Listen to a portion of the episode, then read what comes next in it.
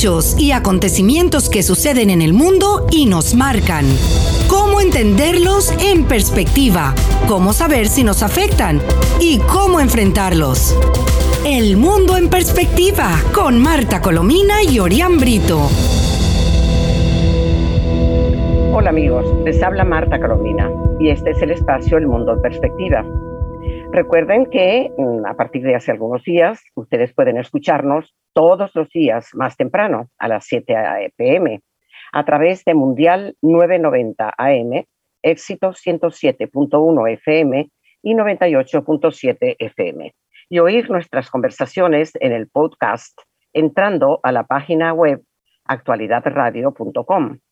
Así, amigos, que quienes no se encuentren en Miami y no nos puedan sintonizar a esta hora, pues podrán escuchar El Mundo en Perspectiva con Marta Colomina y Orián Brito, a cualquier hora. Sintonizas El Mundo en Perspectiva con Marta Colomina y Orián Brito. Y saludamos a nuestro compañero Orián. Hola, Orián. Profesora, un gusto estar con usted. Un saludo a toda la audiencia. Ya, bueno. Mira. Mucha información hoy, ¿verdad? Sí, Quería empezar hoy con una, noticia que me ha molestado sobremanera. Eh, acabo de oír que el señor Borrell, ya tú sabes, el, triste y famosamente Borrell, eh, acaba de anunciar que no va a despedir al embajador de la Unión Europea en Cuba porque el hombre pide disculpas. Y resulta que el embajador de Cuba no solamente sostiene todo el tiempo, el embajador de Cuba en Cuba de la, de la Unión Europea, repito, embajador en Cuba de la Unión Europea, ¿verdad? Pues este señor dice que en Cuba no hay una dictadura, sino que es un país democrático. Y además tuvo la osadía de dirigirse al presidente Biden para pedirle que levante las sanciones a Cuba. ¿Qué tal y como dice que perdió, eh, que pidió perdón y que está arrepentido, entonces no lo va a despedir a pesar del clamor de los países de la Unión Europea diciendo que ese señor hay que despedirlo. Eh, eh voy a decirlo como lo siento, es un borrel aborrecible, porque eh, fíjese que él cometió una falta gravísima, que fue solicitar a la administración Biden el levantamiento de sanciones y lo hizo a espaldas de, toda, de todo lo que es la Unión Europea, el cuerpo diplomático. Imagínense ustedes. Y, entonces con pedir disculpas es suficiente. Y, espera, y violando el código de ética de un embajador. No puede ser un político activo. Un embajador tiene que ser neutral y permanecer con la boca cerrada y solamente defender la, la posición del, del, país o países a los cuales representen. Claro, para mí, haberlo hecho sin consulta, violando la ética, no basta con una disculpa, sea el país que sea. Pero Borrell le permitió seguir adelante. ¿Será que tiene algún tipo de interés? Porque tú sabes que ya tú sabes de qué pie cogea Borrell y de qué pie cogea también el señor, el señor embajador en, Cuba de la Unión Europea. Mira, vamos a comenzar mm, a hablar del, del COVID en Venezuela, porque ayer la agencia Bloomberg eh, publicó la información eh, cito textualmente, de que hay indicadores que apuntan a una mayor expansión del COVID-19 en Venezuela hasta ahora. Y en síntesis, lo que dice Bloomberg es que Maduro ha estado mintiendo todo el tiempo con las cifras que dice que hay del COVID porque son mucho mayores, ¿no? Sí. Eh, en, las últimas 24 horas, el régimen de Maduro mm, relata que ha habido 481 nuevos contagios en Caracas y 13 en Los Roques. Eh, esta, esta, información del 13 en los Roques son informaciones que no, no las da el régimen, sino que las reportan directamente en la isla y los colegas ah, de, de, de, Venezuela me lo, me lo, señalaron a mí. Eh, en los Roques dice que hay un pánico enorme y una ansiedad grandísima tras varios contagios y la primera muerte que ha ocurrido del COVID allí en la isla. Claro. Y están diciendo que están muy asustados y se sienten muy desasistidos. Claro, y, que, y, que, y, quienes no han estado en los Roques es un archipiélago venezolano eh, donde yo, que he estado, eh, solamente hay un dispensario, un dispensario que estimo que si la situación en el sistema de salud es tan precario, e, esa situación no escapa de este dispensario allí en Los Roques. ¿Cómo atienden a una persona con una afección pulmonar, por lo menos que es una de las características que implica el coronavirus? Eh, es, angustiante eh, totalmente. Pero, pero fíjate, fíjate tú que eh, para quienes no, la conocen, que Los Roques es una isla paradisíaca que ha sido tomada por el chavismo. Están construyendo y destruyendo la isla, pero sí, no están atendiendo a su pobre población. Allí hay, hay eh, lugares turísticos atendidos por, por, por pequeños, muy pequeños hoteles, muy modestos hoteles. Este, posadas. Posadas son, la verdad que la palabra es eso, posadas, ¿no? Bueno, ¿tienes algo más sobre el, sobre el COVID? Sí, porque conversé con Mauro Zambrano, que es el coordinador del monitor de salud, y él me comentó una cifra que me, me dio, pues, pues me, me, aterrorizó. Fíjese, el, el, personal de salud de la salud pública en Venezuela son 400 mil personas. Eh, que eso, eso no llega ni a la primera dosis de las vacunas que supuestamente dice el régimen de Maduro que han llegado. En 60 hospitales públicos, la vacuna en 60 se tenía previsto que llegara, solo llegó a 20 de 60. Es decir, Perdona, llegó a 20 e incompleta, solo la primera. Correcto, correcto, profesora. A 20 y de manera incompleta. Hay muchos que quedaron sin vacunarse. El 75% de los hospitales públicos en Venezuela no tienen insumos de higiene, o sea, ni siquiera cloro. Ni jabón. 50, no, nada, nada, nada. El 50% del personal de salud. Ni agua. Ni agua, por supuesto, mm. nada, ni agua, ni cloro, ni ningún producto. El 50% no tiene tapaboca y los que tienen lo reutilizan hasta un punto que ya no funciona. Y me dio la cifra terrible de 320 eh, trabajadores de la salud que han fallecido por esta terrible pandemia que está. Bueno, sí, y, seguramente que muchos más porque no se puede llevar en una dictadura tan férrea como la de Maduro la cuenta exacta de los desmanes del régimen, ¿no? Fíjate, en el mundo, en el mundo estaba leyendo en el día de hoy eh, que, que existe el temor eh, y, algunos indicios ya de que podría estarse iniciando una tercera ola del COVID-19. Sobre todo por la proximidad de las vacaciones de Semana Santa. Y sobre todo por el, por la, el descontrol y la, la, pudiéramos decir, la estupidez de Maduro, en el caso de Venezuela, que fue lo que hizo en el carnaval. En el carnaval soltó a todo el mundo, las playas estaban llenas, la gente toda, toda atiburrada eh, y, y ah, sin un solo tapabocas, nada, un desastre. Y resulta que la, referencia, la referencia que te dan hoy los infectólogos y los médicos y el personal sanitario que está en los hospitales es que los hospitales y las clínicas están llenos absolutamente hasta los topes de gente enferma de COVID. Sí. me habló de dos hospitales, el Hospital Centinela eh, Clínico Universitario y el Hospital de Cocha, y no hay cama para nadie, para nadie. Y respecto a lo que usted dice de la tercera, la tercera ola, es tan preocupante que hace tan solo instantes Italia ya anunció un confinamiento para gran parte de mm. ese país por esta tercera ola y Alemania ya certificó que está sufriendo una tercera tercera ola, va a, trasladar ciudades a, zona roja por esta tercera ola. Cuando pensábamos que veíamos una luz al final del túnel, oye, se vuelve a complicar esto. Ahora, fíjate, además Chile, por ejemplo, a propósito de lo que tú dices, prorrogó el estado de catástrofe por la pandemia hasta el 30 de junio. Y Brasil registró por primera vez más de 2.000 muertos diarios en un solo día por COVID-19. Eh, eh, reportó en las últimas 24 horas eh, Brasil 2.286 fallecidos. Imagínate tú eso. Es, Ahora, una tragedia. En, el caso de Venezuela, como te decía, Maduro, después de haber dejado abiertas las playas y todo eso, mm, con exactitud no sabemos realmente cuántos hay. Lo que sí sabemos es que muchas veces él, cuando le conviene, como por ejemplo cuando llegó la hora de hacer eh, la elección de la, de, la, de la Asamblea Fraudulenta Chavista, entonces había muy poquitos, muy poquitos casos. ¿Por qué? Porque así podía abrir y hacer mítines y hacer de todo lo que le convenía para sus fines políticos, ¿no? Pero resulta que en, estos momentos muchos sospechan que quizá eh, la razón por la cual eh, decreta el, confinamiento radical, como lo hizo desde a partir de este lunes, es porque no tiene gasoil, no hay una gota de gasoil en el país. Y el gasoil es el, uh, combustible que alimenta los grandes camiones, las gandolas, los, medios de transporte urbano e interurbano que llevan mm. todos, eh, transportan los alimentos y las cosas de mayor necesidad. ¿Tú te imaginas con la hambruna general de Venezuela no tener gasoil y una gasolina también muy exigua como, como, existe para variar. Que no hay en Venezuela, pero el poco que llega lo mandan a Cuba, porque ahí se han cumplido. Con ellos se han cumplido, mientras los transportistas venezolanos no tienen eh, este, este necesario elemento para poder movilizarse. Y fíjese, la situación es tal que uno dice, bueno, cuarentena radical, pero la gente sigue saliendo porque la necesidad es tal para subsistir que tienen, es imposible tener un confinamiento en Venezuela. y, y, rebuscarse mucha gente. Y el metro, el metro está lleno, que por cierto, no han logrado con la, la tarjeta electrónica eh, no han logrado poner a funcionar la tarjeta electrónica. Y todos los días se están diciendo, no, pero a partir de mañana sí empezamos a cobrar el metro. Y así llevan como 15 días y no han podido lograrlo. Gracias porque a Dios. Usted, porque, usted y yo sabemos que ellos montan un círculo y crecen los enanos. Sí, así es. Bueno, fíjate, el tema de las vacunas, rapidito para pasar a otro tema, que hay mucha información hoy. Bueno, que siguen estando escasas, ¿no? Eh, sí. Y fíjate, solamente se recibieron 100.000 vacunas más rusas.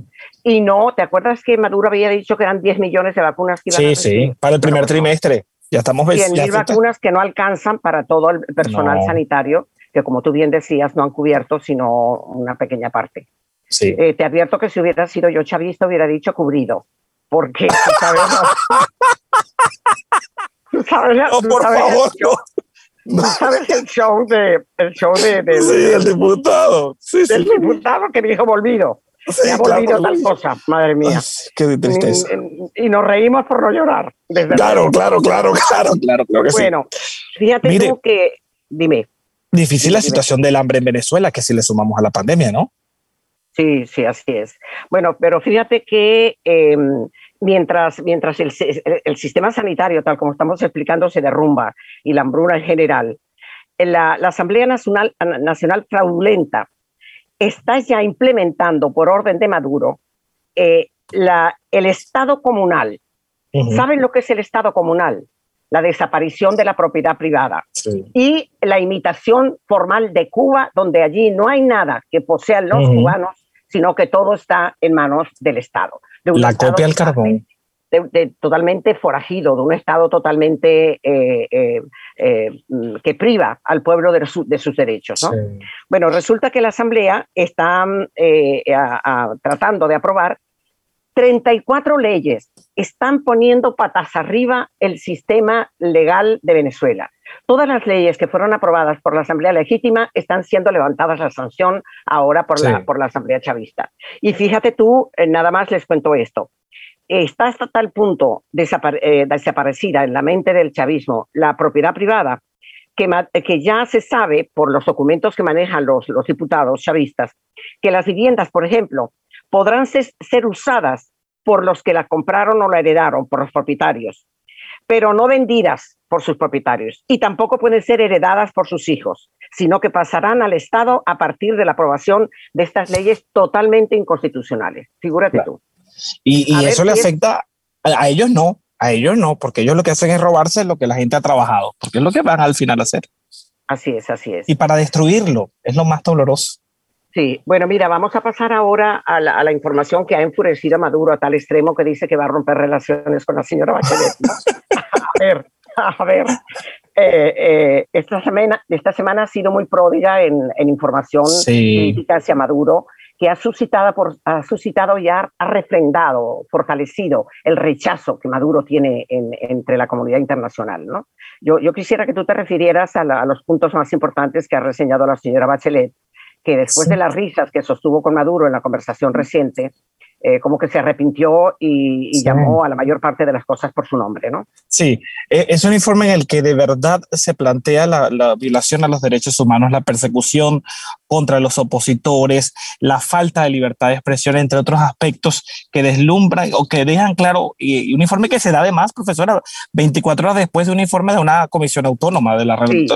Autónoma. Y, de, y destaca uh -huh. sobre todo, Orián, las ejecuciones extrajudiciales. Extrajudiciales, correcto. De los, de los grandes dictaduras. Que ya no vayan como pedirle que retire el FAES y no lo ha hecho. Y la reacción, por supuesto, sigue siendo que van a romper, revisar las relaciones con Bachelet. Usted puede. Sí, sí bueno, además, eso. Bachelet relató el cada vez mayor empeoramiento de los servicios básicos, que no lo había hecho con anterioridad, ¿no? Asistencia uh -huh. médica, agua, sí. gas, los alimentos, la gasolina. Eh, señala Bachelet que estas carencias han generado protestas sociales que han sido reprimidas violentamente por los cuerpos de seguridad y que han agravado la crisis, ¿no? Y mencionó también el salario mínimo que está por debajo de un dólar al mes. Eh, y fíjate tú que para, para que la señora Bachelet diga que es un dólar al mes, te puedes imaginar la pobreza extrema de, de Venezuela, un país ya mm, prácticamente dolarizado, ¿no? Sí. Y eh, eh, la, mm, reclama, em, eh, protesta por lo que están haciendo con los presos comunes también, no solamente con los presos políticos, ¿no? Que las condiciones de reclusión y la necesidad de, que sean liberados los presos políticos. Hoy recordábamos un caso como el de Roland Carreño, el periodista muy querido. que lo han sometido ahí, que él tiene la familia denuncia que el juicio ha sido estancado, el proceso ha sido estancado. No, no, no, nada. bueno, y resaltó también el Estado que el Estado debe garantizar una alimentación eh, eh, y una atención sanitaria porque están enfermos de tuberculosis, están desnutridos y tienen otras enfermedades. Y citó, por cierto, al indígena Pemón, Salvador Franco, que murió por falta de, por falta de atención, ¿no? Sí. Y concluyo. y, y, destaco, profesora, la participación de María Corina Machado en esta parte, en este, en esta locución que estuvo allí durante, después de la lectura del informe y del embajador Diego Barria, ¿no?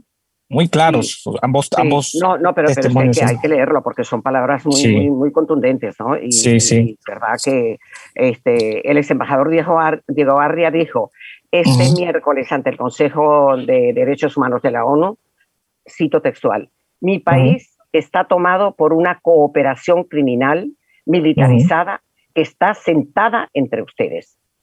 Y María Corina Machado dijo, no es tiempo, refiriéndose a ellos, ¿no? a los que están sentados ahí, no es tiempo de escuchar y lavarle la cara a criminales como Maduro. Y añadió que es una vergüenza que el régimen de Maduro tenga un asiento en este Consejo de Derechos Humanos, a pesar de estar acusado en la Corte Penal Internacional de estar cometiendo crímenes de lesa humanidad. Así que figúrate. Excelente. Hay, un punto de, de, de la Bachelet eh, que señala que con la criminalización, el hostigamiento y la persecución del régimen, la asistencia humanitaria resulta más esencial. Rechazó Bachelet la, la criminalización y el acoso a los periodistas, a los medios de comunicación, defensores de los derechos humanos, trabajadores humanitarios, líderes sindicales, además de los miembros o partidarios de la oposición, incluidos diputados a la Asamblea Nacional electos en el año 2005 y a sus familiares, a quienes también persiguen. A sus familias. Bueno, ahora sí. puedes decir la venganza de qué es lo que van a hacer con Bachelet, el gobierno. Dice que va a revisar la relación y yo creo que al final va a concluir en que van a exigir la expulsión. Pues usted lo decía más temprano, del, del, del, de, todo el equipo que trabaja allí en la, en la, alta comisionada de los derechos humanos en Venezuela, convirtiendo una vez más al país en lo que hemos dicho, un estado forajido, ¿no? Que no, que no, que no acepta ningún tipo de, de revisión independiente. Eso sería muy grave, eso sería muy grave, porque resulta que, fíjate, el, el informe presentado, tanto el primero como el que presentaron esta semana, como, como segunda parte, en, en, la que se refirieron básicamente a los, a los ajusticiamientos extrajudiciales, es decir, a, los a los asesinatos a mansalva por parte de los cuerpos de seguridad. Este, el, este, este último grupo, el de los investigadores independientes de la ONU, que conmovió al mundo y que gracias a eso están las denuncias de crímenes de lesa humanidad en, el, en, el, en, la, en la, Corte Penal Internacional, eh, reciben la información eh, este, sin estar en Venezuela, porque el, el, el gobierno de, de, Maduro no permite que lleguen allí, no permite que, entra, que entren los investigadores de la ONU. Entonces, ¿qué es lo que ocurre? Que parte de la información la obtienen por vía del personal de, de, la, de, la, de, la, de la señora Bachelet en, en, en, Venezuela, que son nada más tres o cuatro, déjame decirte, son muy poquitos, pero que son muy activos y están muy bien entrenados. Entonces, sacados esos de ahí, lo que tienen que hacer es lo que han hecho hasta ahora los, los uh, pobres investigadores eh, de, de, la, ONU, que lo que hacen es recibir información y documentación de la propia gente que está allí o de las, de las ONG que están siendo tan perseguidas como los presos políticos, ciertamente. Y admirable que nuestras ONGs en Venezuela, a pesar de la persecución tan férrea, eh, sigan haciendo el trabajo. Yo destaco mucho eso porque no es, no es tarea fácil tener acceso a la información en un país que todo se controla. Así es, sí. Mire, yo, yo, quería que no dejarnos ese, eh, quiera añadir algo, porque aquí hay un, en Miami hay una situación muy dolorosa, profesora, porque esos regímenes continúan provocando, en el caso de Venezuela, el éxodo de los venezolanos y en el caso del cubano, el éxodo de cubanos hacia el sur de la Florida. Nosotros eh, aquí en la comunidad del sur de la Florida nos mantenemos en alerta porque una embarcación se sobró hace unas semanas. Eh, hay nueve personas desaparecidas incluida la persona que traía este grupo de cubanos. Ellos se grabaron cuando salían allí de Cuba.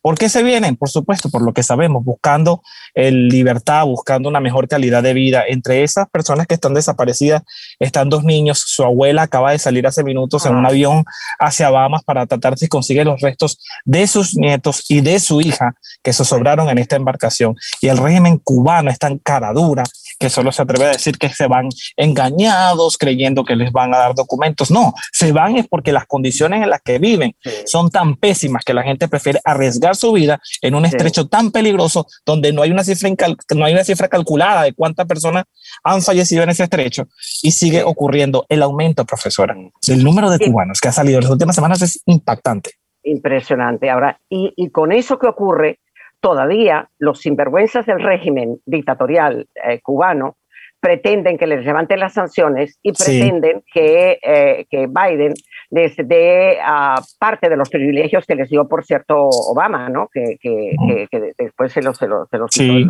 si mal lo recuerdo, el presidente, Correcto, que revirtió esa política. ¿sí? Mira, vamos a dedicar unos minuticos eh, este, al, a lo que se sabe eh, que por cierto mm, me amparo en la información que dio la BOA, la voz de, América, ¿no?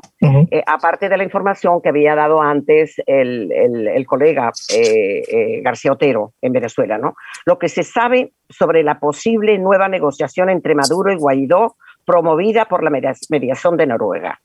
La misión de, de, Noruega sí ya está en, en Venezuela, definitivamente. Sí. Y la BOA eh, indicó que en los últimos días se ha conocido la supuesta visita de esta delegación, que en efecto ya está en Venezuela, repito.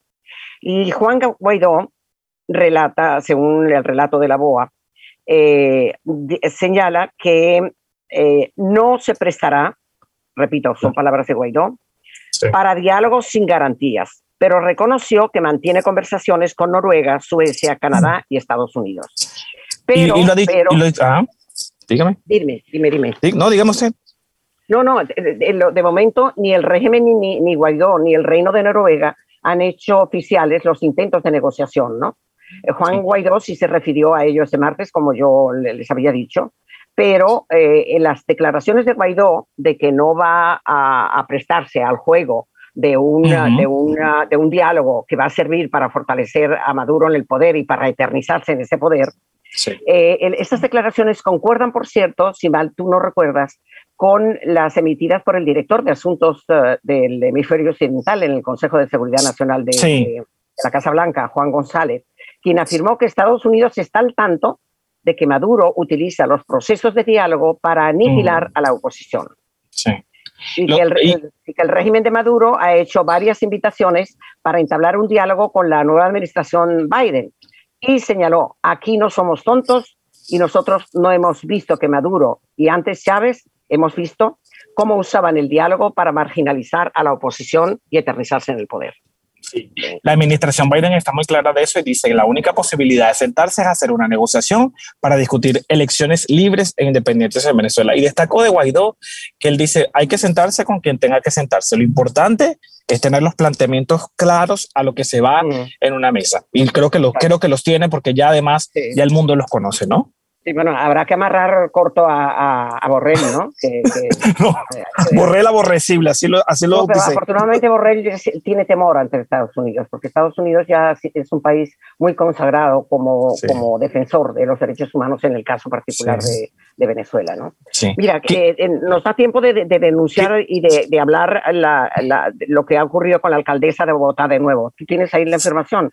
Sí, la alcaldesa de Bogotá, bueno, casualmente hace minutos habló, ella habló ayer porque hubo un hecho criminal en Colombia, parece, aparentemente el muchacho ha hablado y ha dicho que no tenía ninguna relación con el tema y ha dicho que muchos venezolanos van a ese país a cometer actos, eh, crímenes. crímenes. Hoy el presidente Iván Duque hace minutos acaba de rechazar estas declaraciones, ha dicho que esto no, no, no, no contribuyen para nada al clima de, estabilidad y al clima de inclusión que, que, que él ha propuesto, ¿no? Como parte de su programa para para apoyar a los venezolanos que han emigrado. Es una pena este tipo de declaraciones eh, que le hacen tanto daño a los venezolanos que van buscando eh, una nueva vida en ese país. No son pocos, más de un millón. Fíjate tú que, que van a denunciarla a, a, esta, este personaje, a la alcaldesa, la, diputada Delcia Solórzano, justamente por sus, por sus expresiones. Eh, que no es la primera vez, no es la primera vez que lo hace. No es la primera vez, ya no es la primera vez. ¿no? Y por cierto, fue desmentida y criticada por la vicepresidenta colombiana.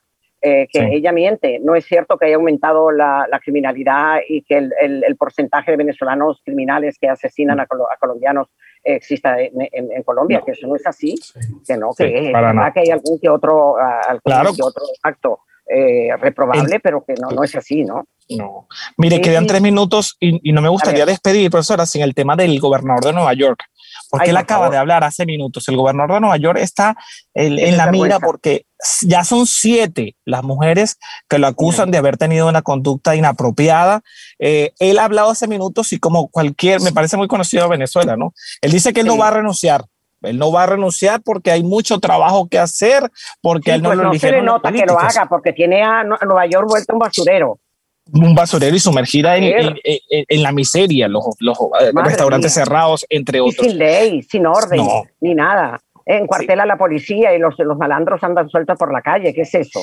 Y 17 legisladores demócratas, entre esos los más radicales, los más progresistas, se sumaron en la petición. Además, tiene un enfrentamiento personal con el alcalde de la ciudad de Nueva York que le está diciendo, señor, usted ya no puede gobernar, porque además de la acusación por, ah, por estos ah, señalamientos, por presunto abuso sexual, también está la, el reconocimiento de su equipo de salud, que reconoció que había eh, ocultado algunas cifras de, de las muertes en ancianos por coronavirus para que fueran mucho menos eh, durante la pandemia del coronavirus. Ellos salieron y lo reconocieron. Exactamente. Entonces, cualquiera. Exactamente. Y no se descarta que le realicen un juicio político. Así que hay que estar muy pendientes con lo que pase allí. Mira, rapidito. Inteligencia de Colombia reveló hoy la ruta de narcotráfico de disidentes de las FARC en el estado Apure, un estado venezolano para los que no lo sepan. Sí, el río Arauca, el río ah. Arauca se convirtió, eh, se en, en, RC, en NTN 24. El río Arauca es el río de la droga. Exactamente, lo cual constituye, por cierto, otra prueba de la presencia de la guerrilla colombiana en Venezuela dedicada al narcotráfico bajo la protección de Maduro, ¿no? Así es. Y mira, y otro puntito rapidito, que eh, tú sabes que en Venezuela no hay dinero suelto ni efectivo, para hacer el cambio. Entonces, si tú vas con un billete de, en dólares alto, que sea, y alto ya es de 20 dólares, y lo que vas a pagar son 12, los otros 8 no te los devuelven porque simplemente no hay cambio, ¿no? Entonces, eh, la, la, tienda Beco creó un dólar Beco, un, recibo por el cual ella se Entonces, a partir de ahora, la gente no va a perder su, su cambio. ¿Qué te parece? Bueno, privada, no es de Maduro, es una iniciativa privada. Muy bien, para que la gente no pierda el dinero. Bueno, Suecia ratificó también su reconocimiento a Guaidó como presidente interino y a la Asamblea Nacional Legítima. E igual cosa hizo el Parlamento italiano. Para, Nos tenemos que despedir ya. Sí, bueno, nada, pues agradecer a nuestra, a nuestra audiencia su atención permanente. El, el próximo día vamos a dedicarle tiempo a España porque esto está, eh, en España está mm, eh, terrible, terrible, y hay información muy interesante que interesa a mucha gente. Así que gracias por la atención, gracias a ti también, Orián. Y Buen fin de semana. Hechos y acontecimientos que suceden en el mundo y nos marcan. Cómo entenderlos en perspectiva, cómo saber si nos afectan y cómo enfrentarlos. El mundo en perspectiva con Marta Colomina y Orián Brito.